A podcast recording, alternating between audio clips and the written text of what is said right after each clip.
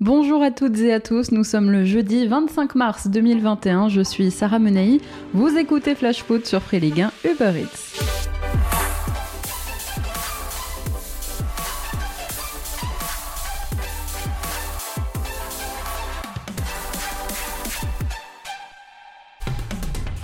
L'aventure vers le Qatar commence par un accro pour les Bleus. Je vous le disais hier, c'était sur le papier le rendez-vous le plus compliqué de cette première fenêtre internationale de l'année. Eh bien, l'équipe de France l'a raté. Hier soir au Stade de France, les Bleus ont vécu une soirée très compliquée face à l'Ukraine pour leur entrée en lice dans les éliminatoires de la Coupe du Monde 2022. Punis sur un CSC de Presnel Kimpembe, les hommes de Didier Deschamps ont dû se contenter d'un match nul, un partout. C'est pourtant Antoine Griezmann qui avait ouvert le score pour les Bleus et avec la manière. En plus, avec un but magnifique, une superbe frappe enroulée dans le petit filet opposé. D'ailleurs, aparté, mais que ça fait du bien de revoir un Antoine Griezmann à ce niveau. Mais ses coéquipiers, notamment en seconde période, se sont montrés finalement complètement impuissants à la peine face à une défense ukrainienne particulièrement regroupée. Irrésistible avec le Paris Saint-Germain en ce moment, Kylian Mbappé a finalement été le symbole de cette impuissance française, incapable de faire parler sa vitesse pour la plus grande satisfaction d'Andrei Tchevchenko, qui a confirmé, le sélectionneur ukrainien après le match, l'existence d'un plan anti-Bappé. Alors, est-ce qu'être champion du monde doit nous empêcher de critiquer le fond de jeu des Bleus? C'est la question qu'on se pose depuis longtemps maintenant. J'ai un avis, je prétends pas avoir la réponse, seulement on peut constater quand même que les choix de Didier Deschamps hier soir n'ont pas été forcément payants. Je pense à la sortie de Kingsley Coman qui était pourtant très bon, aux entrées de Paul Pogba et d'Anthony Martial qui n'ont rien apporté ou presque. Didier Deschamps en alignant même d'entrée Bappé à gauche et Coman à droite, c'est peut-être aussi trompé de plan de jeu dès le départ.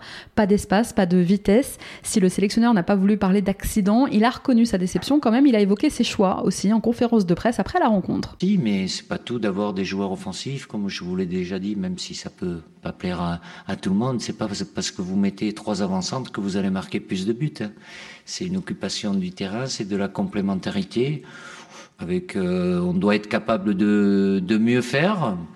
C'est une option en moment, mais euh, pour l'équilibre de l'équipe, si on a le ballon, ça pose pas de, de gros soucis, mais euh, quand c'est bon, aujourd'hui on l'a eu beaucoup plus que l'adversaire, mais euh, forcément euh, il y a des efforts aussi dans la phase défensive.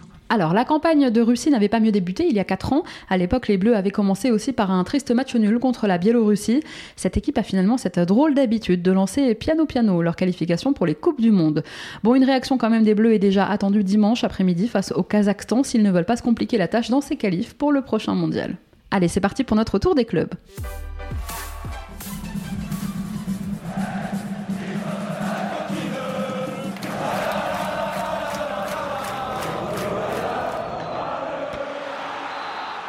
Bien connu pour sortir quelques pépites, le centre de formation du SCO a de la réserve, à commencer par Djibril Ousmaïl. Recruté en région parisienne alors qu'il n'avait que 15 ans, le milieu défensif U19 aujourd'hui est en fin de contrat aspirant en juin prochain et le profil de celui qui a été appelé en équipe d'Algérie U18 attire quelques clubs étrangers qui pourraient bien profiter de son statut de joueur libre pour passer à l'offensive dès cet été. Des clubs de Bundesliga, d'Eredivisie et de Serie A seraient intéressés. À Bordeaux, Loris Benito suspendu un match. Le défenseur des Girondins a été sanctionné par la commission de discipline de la LFP pour une accumulation de cartons jaunes. Après la trêve, le Suisse manquera au Matmut Atlantique la réception de Strasbourg le dimanche 4 avril. Et puis on a appris aussi à Bordeaux aujourd'hui la signature du premier contrat pro du jeune Tom Lacou. Le jeune milieu de terrain brestois Simon Lebras va rejoindre Clairefontaine cette semaine. Il vient d'être appelé en équipe de France U17 suite au forfait du Dijonais Yanis Chaïd. Il avait déjà été retenu par le sélectionneur national des U17 Lionel Rouxel pour un stage en janvier. L'espoir breton et les autres bleuets disputeront deux matchs amicaux cette semaine. Après José Escartin en U18 et puis bien sûr Romain Fèvre en espoir, c'est le troisième joueur du stade brestois sélectionné en équipe de France pendant cette trêve. Dijon n'y croit plus, dernier du championnat à 8 journées de la fin avec 14 points de retard sur le premier non relégable. Le DFCO aura besoin d'un exploit pour espérer se maintenir en Ligue 1. Dimanche dernier face à Reims, les hommes de David Linares se sont inclinés pour la dixième fois consécutive. Aujourd'hui, Frédéric Samaritano s'est confié à France 3 Bourgogne, je le cite, on a quasiment deux pieds en Ligue 2, ce n'est pas facile mentalement, psychologiquement on souffre, aussi bien finalement sportivement qu'humainement c'est difficile. Alors après la trêve, les Dijonais auront rendez-vous avec Marseille au Vélodrome le 4 avril pour, euh, si ce n'est sauver la saison, au moins sauver l'honneur. Toute autre ambiance à Lens, cinquième de Ligue 1, le Racing est toujours le mieux classé de tous les promus des cinq grands championnats européens. Il reste aussi le plus performant à la moyenne de points avec environ 1,6 points pris par match cette saison. En Allemagne, c'est Stuttgart qui s'illustre et puis en Angleterre, eh bien, c'est le Leeds de Marcelo Bielsa qui s'illustre aussi en tant que promu.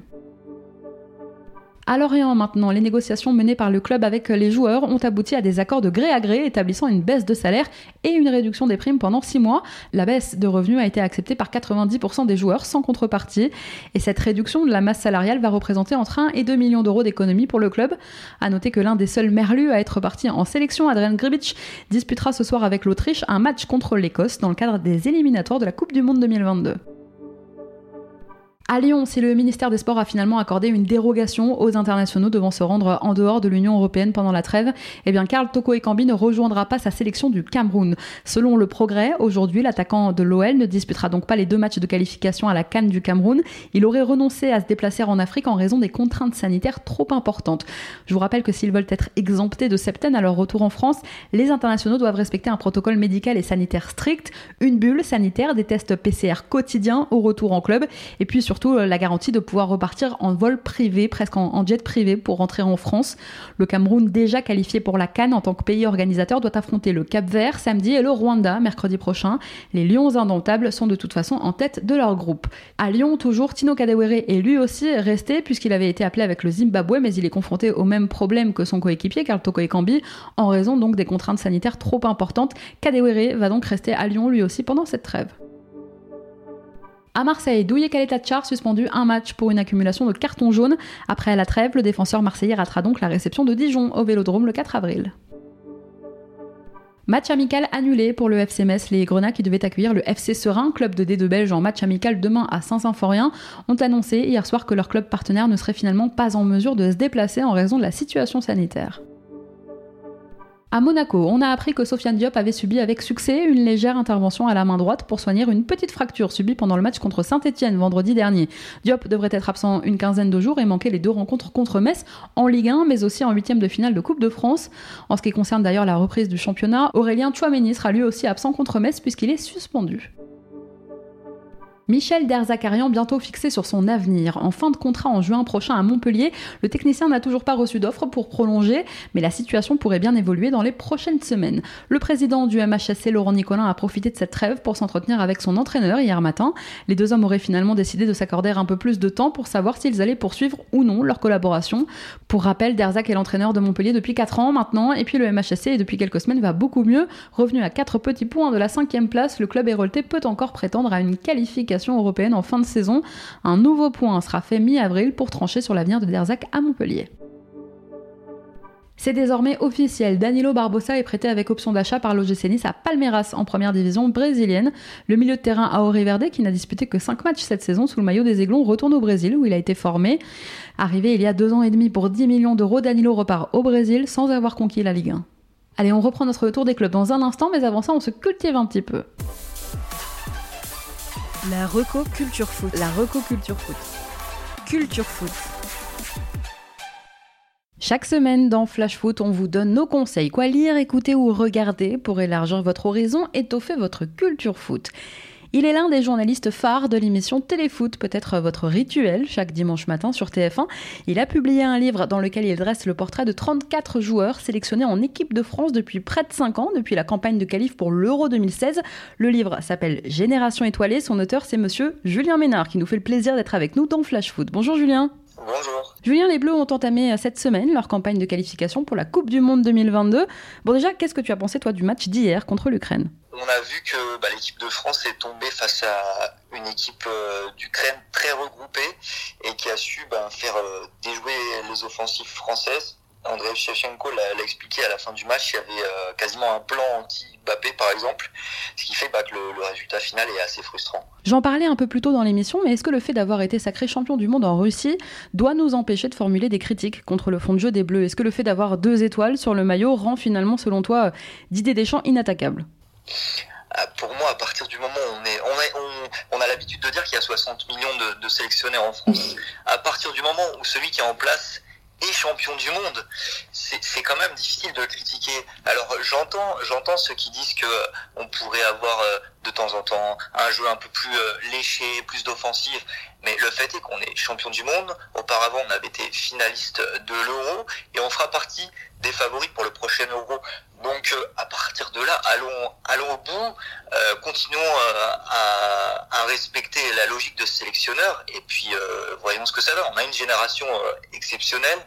Il y a une notion de groupe très chère à, Didier Deschamps. On sent qu'il y, y, a un vrai groupe France.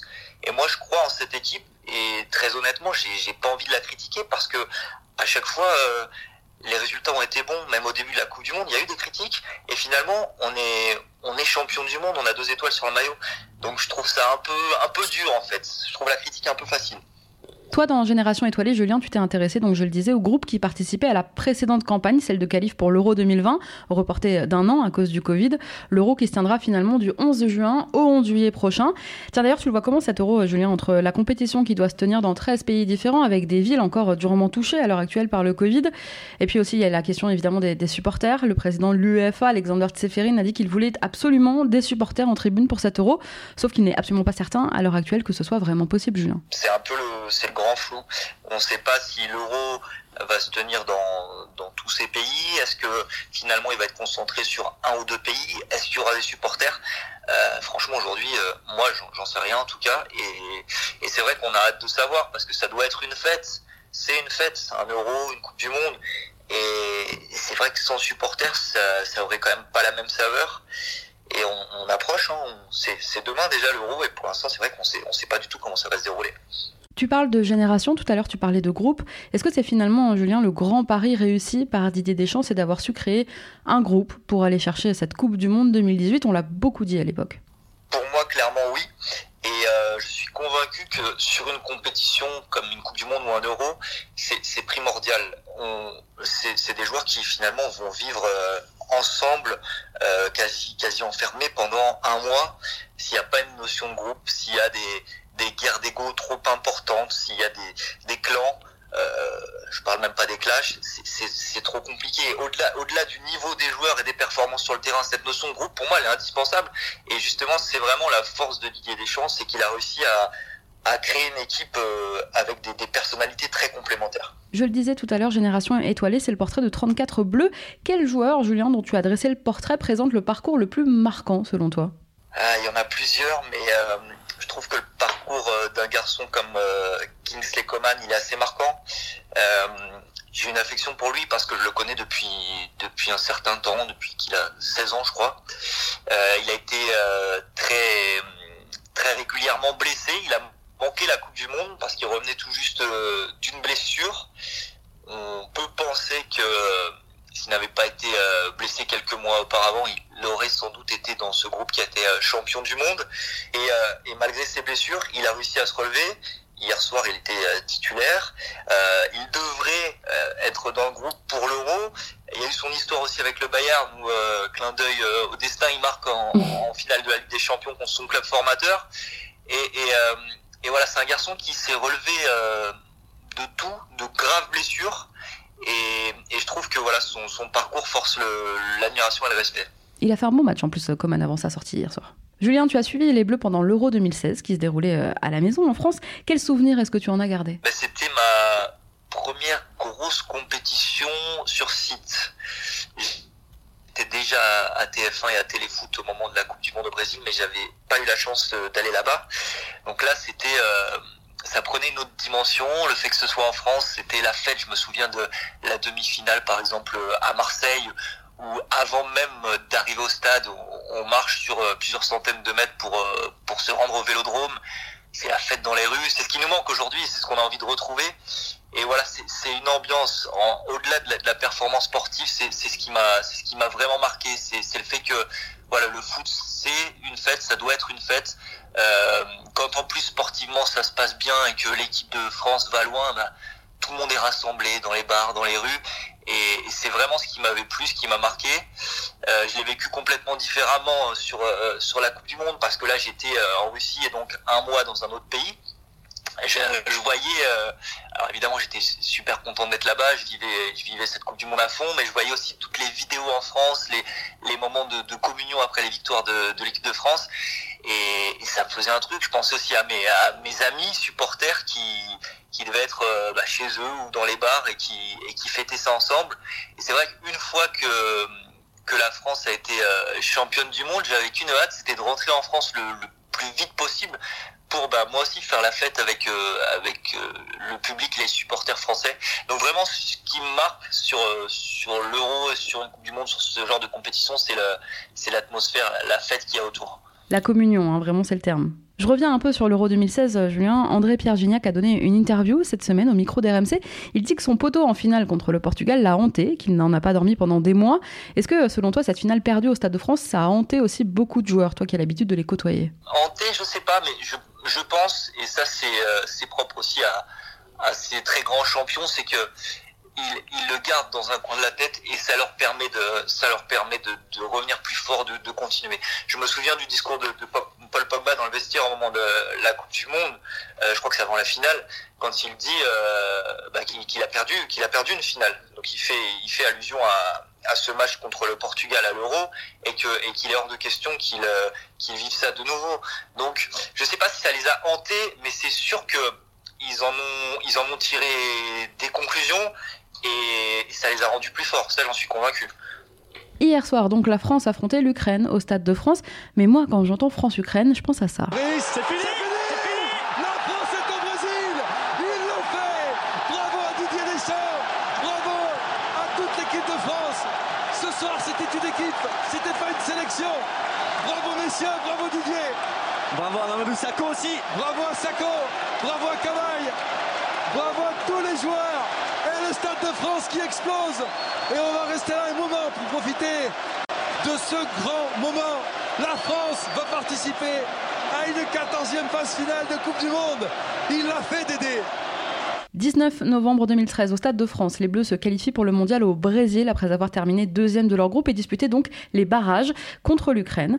La soirée est folle, les Français ont perdu 2-0 à l'aller, ils en mettent 3 ce soir-là pour aller chercher cette qualif pour le mondial brésilien. Le fameux doublé de Mamadou Sakho, un but le fameux doublé de Mamadou Sakho, un but de Karim Benzema. Est-ce que tu penses que ce moment, Julien, c'est aussi un moment fondateur finalement dans l'histoire des Bleus? Parce qu'il a fallu le barrage contre l'Ukraine pour aller au Brésil, il a fallu le mondial brésilien pour construire le mondial en Russie. Est-ce que c'est pas ce match finalement qui a amené les Bleus à croire en eux, à être soudés et derrière à enchaîner quart de finale au Brésil, finale de l'Euro et victoire en Coupe du Monde ensuite? Alors ce match, je m'en souviens très bien aussi parce que ce jour-là, moi, je suis à Newcastle chez Atem Ben Arfa pour Téléfoot. Je fais un tournage avec lui. Euh, on suit le match ensemble justement. C'était à une époque où il était euh, euh, dans le groupe France. Alors là, il n'avait pas été appelé. Je me souviens plus exactement s'il était blessé, s'il était moins bien sportivement, mais il faisait partie, on va dire, de ce groupe. Et du coup, j'avais voilà, j'avais tourné avec lui. Il était maquillé, il avait le drapeau de l'équipe de France sur euh, sur les joues et on avait on avait vibré dans son salon en suivant ce, ce, match. Donc c'est un bon souvenir aussi. Et disons que c'est c'est un des matchs qui, qui nous fait dire que on a la sensation que tout est possible avec cette équipe de France. Euh, il y a eu un autre exemple, alors c'est complètement différent, mais la fameuse main de Henri. Il y a des scénarios comme ça qui font que voilà l'histoire de l'équipe de France est marquée par ce genre de match. Je ne sais pas si ça a servi de tremplin pour la suite, mais en tout cas, c'est le genre de rencontre où on se dit voilà tout est possible. Et, et je pense qu'on y, qu'on y pense du coup euh, avant, avant certains matchs, quand on joue euh, l'Allemagne en demi-finale euh, de l'Euro, qu'on n'est pas forcément euh, favori, que finalement on, on parvient à les, les, renverser alors qu'on a été dominé sur la rencontre, bah voilà, on se dit impossible n'est pas français, et ça fait un peu écho à, à ça, à ce scénario fou, ce doublé de Mamadou Sakho. Euh, contre l'Ukraine qui nous avait euh, qualifié. Tu suivras les Bleus aussi, Julien, pour TF1 cet été? Normalement, oui, j'espère en tout cas. On n'a pas encore, euh, on n'a pas encore décider de ce qui, ce qui allait être euh, fait exactement parce que c'est encore le fou autour de l'euro, mais a priori, euh, oui. Julien, quand tu as 32 ans, on a déjà couvert un euro, une Coupe du Monde. De quoi peut-on encore rêver dans sa carrière de journaliste sportif? En fait, j'ai juste envie de continuer à rêver. Me, me lever le matin et me dire que que j'ai pas le sentiment de travailler, que je continue voilà à, faire euh, à faire ce que j'aime, à, à, vivre de ma passion. Euh, là aujourd'hui justement c'est un peu plus frustrant parce qu'il manque cette, cette ambiance, cette ferveur avec les supporters. On espère vraiment que on pourra les retrouver rapidement. Mais euh, je me sens, je suis pas du tout lassé, je suis pas rassasié. Là, je suis très excité à l'idée de, voilà, de, couvrir un, nouvel Euro. J'espère aussi, euh, euh, bah là cette année, il reste plus que le Paris Saint-Germain, mais voilà, que les clubs français vont, vont aller loin en, en Coupe d'Europe euh, cette année pour Paris et même les, les, années prochaines pour pour les suivre aussi. Voilà, j'ai vraiment envie de continuer à, à vivre de ma passion et à faire de belles rencontres. Objectivement, Julien, quelles sont selon toi les chances de nos Bleus pour cet Euro? Tu parlais tout à l'heure de, de la génération précédente. Est-ce que tu crois que comme eux, ces garçons peuvent faire le doublé comme en 98-2000 J'y crois, sincèrement j'y crois. Après, euh, ça va jouer à, peu de choses. Il y, a, beaucoup de bonnes équipes, mais ouais, j'y crois, j'y crois très sincèrement. Je pense que euh, y a moyen d'aller d'aller chercher cet euro. Alors ton livre Génération étoilée devait sortir pour l'Euro, finalement il est sorti un peu avant avec le décalage évidemment de la compétition à cause du Covid, mais du coup tu as eu le temps entre-temps de le réactualiser. Qu'est-ce qu'on apprend Julien dans ce livre qu'on ne sait pas déjà finalement sur ce groupe? Alors je pense que déjà c'est un livre qui s'adresse aussi bien aux passionnés de foot, vraiment au bord du foot, qu'à un public un peu moins averti, les gens qui suivent l'équipe de France uniquement sur les grandes compétitions. Euh, J'espère que tous les lecteurs peuvent apprendre des choses à travers ce livre parce que moi-même j'en ai appris en travaillant dessus. Par exemple, euh, je me souvenais plus forcément du, parcours d'un Clément Langlais. J'avais plus en tête qu'à 19 ans, il est capitaine de Nancy en Ligue 2, qu'il fait monter l'équipe, euh, ce genre de choses. C'est des portraits vraiment qui sont euh, assez creusés. J'ai honnêtement pas mal bossé. J'ai euh, travaillé avec euh, les familles, les proches des joueurs. Il y en a beaucoup que que je connais, que je suis depuis longtemps. Donc j'ai essayé voilà d'apporter euh, le plus de détails possible, le plus de précision pour que euh, tout le monde puisse se sentir concerné. Et puis l'intérêt aussi, euh, comme tu l'as dit, il y a 34 portraits, c'est qu'on puisse piocher. On a tous un, chouchou, un joueur préféré. Voilà, on, en connaît peut-être plus sur, sur ces joueurs-là, mais après il y a d'autres joueurs auxquels on peut être amené à, à s'intéresser, à apprendre des choses en, lisant ce livre. Bah moi, tu vois, j'ai appris des choses sur Clément Lenglet, mais aussi sur Alphonse Areola, dont on connaît pourtant bien le parcours. C'est pas le plus méconnu de ce groupe France, mais j'ai appris des choses. Le seul dont tu n'as pas dressé le portrait, Julien, c'est Didier Deschamps. C'était euh, c'était voulu parce que je voulais, je voulais plus me concentrer sur les joueurs. En revanche, il est dans le livre à travers euh, des stats, son palmarès, parce qu'évidemment, il fallait euh, le mettre dans ce livre. Et puis parce que c'est comme, comme je parlais tout à l'heure de, de, la notion de génération et du passage de témoin entre les joueurs de la génération 98 et cette génération, je voulais vraiment me, me, concentrer davantage sur les joueurs. Donc Didier Deschamps est dans le livre, mais c'est vrai qu'il n'y a pas son portrait. Merci beaucoup, Julien, d'avoir répondu à mes questions. Merci à toi. Je rappelle, Julien, que ton livre Génération étoilée est disponible aux éditions Amphora. La préface est signée Bichente Lizarazu, tu l'as dit. Et sinon, eh bien, on peut te retrouver, Julien, tous les dimanches matins dans Téléfoot sur TF1. Et puis, on va te suivre, évidemment, pendant l'Euro. Allez, on reprend notre tour des clubs, direction les Costières cette fois, direction Nîmes. Un match amical était initialement programmé entre le Nîmes Olympique et l'Olympique de Marseille demain en fin d'après-midi, mais l'OM a finalement décidé d'annuler cette rencontre. Alors plutôt que de se rendre dans les Bouches du Rhône, les Nîmois vont donc se contenter d'une opposition interne à la Bastide demain matin. Un moindre mal pour Pascal Plante qui ne voulait surtout pas couper pendant ces deux semaines sans match officiel. Et puis sachez que l'infirmerie nîmoise se vide avec les retours d'Anthony Briançon, de Lucas Boades et de Karim Aribi. Finalement, seuls Sidi Pablo Martinez et Clément Després se trouvaient encore aux soins en ce milieu de semaine. Enfin, un burger Melling, l'unique Nîmois parti en sélection pendant cette trêve, était titulaire hier soir avec la Norvège. La Norvège qui débutait les éliminatoires pour la Coupe du Monde 2022 et qui s'est imposée 3-0 à Gibraltar. Samedi, Burger Melling et ses coéquipiers accueilleront la Turquie avant d'affronter le Monténégro mardi prochain. Moiskin, forfait pour les prochains matchs de l'Italie pour la qualification pour la Coupe du Monde 2022. La fédération italienne a évoqué un état de fatigue du joueur qui est donc rentré à Paris. La Squadra Azzurra doit affronter l'Irlande du Nord ce soir, la Bulgarie dimanche et la Lituanie mercredi prochain. Moiskin, lui, avait été testé positif au Covid début mars. Il avait fait quand même son retour en Ligue 1. On lui souhaite évidemment un bon rétablissement. Avant d'entamer les éliminatoires du Mondial 2022, le Kosovo de Valon Berisha et d'Herbert Zeneli s'est imposé hier soir 4-0 en match amical contre la Lituanie. Les deux Rémois étaient titulaires au coup d'envoi. Berisha n'a disputé que la première période, mais Zeneli a joué 76 minutes, le temps pour lui de s'offrir un doublé. Le Kosovo accueillera la Suède dimanche. Et puis comme Tino Kadewere, Marshall Mounetsi devait lui aussi rejoindre le Zimbabwe en sélection cette semaine, sauf qu'il n'a toujours pas quitté Reims puisqu'il n'a pas trouvé de vol privé pour rentrer après la trêve, comme l'exige, je vous l'expliquais tout à l'heure, le protocole sanitaire Mounetsi pourrait donc lui aussi rester à Reims cette semaine. Il manquera déjà pour sûr ce soir le match des Warriors au Botswana en éliminatoire de la Cannes. Et si Bruno Genesio faisait revenir Nabil Fekir en Ligue 1 Permettez-nous de rêver. Arrivé sur le banc rennais il y a trois semaines à peine, Genesio veut déjà faire des folies sur le marché des transferts en recrutant son ancien chouchou, Nabil Fekir. Sous contrat avec le Betis Séville jusqu'en 2023, Fekir pourrait donc faire son retour fracassant en Ligue 1, puisque même le directeur sportif rennais, Florian Maurice, qu'il a lui aussi connu à Lyon, serait très intéressé. Sauf que bon, quand même, financièrement, l'opération semble difficile, puisque le bilan des pertes du club breton cette saison devrait atteindre les 45 millions d'euros. Dans ce contexte difficile d'imaginer les dirigeants rennais investir sur un joueur évalué aujourd'hui quand même à 25 millions d'euros. À Saint-Etienne, Wabi Kazri forfait avec la Tunisie. Malade, Kazri ne disputera pas les deux matchs de qualification pour la Cannes prévus avec donc la Tunisie contre la Libye ce soir et dimanche contre la Guinée équatoriale. Il reste donc à l'étra. Enfin, à Strasbourg, avec le transfert de Mohamed Simakan à Leipzig, le Racing va toucher un joli chèque de 15 millions d'euros, mais il va devoir en reverser une petite partie à l'OM, club dans lequel Mohamed Simakan est passé entre 2011 et 2015.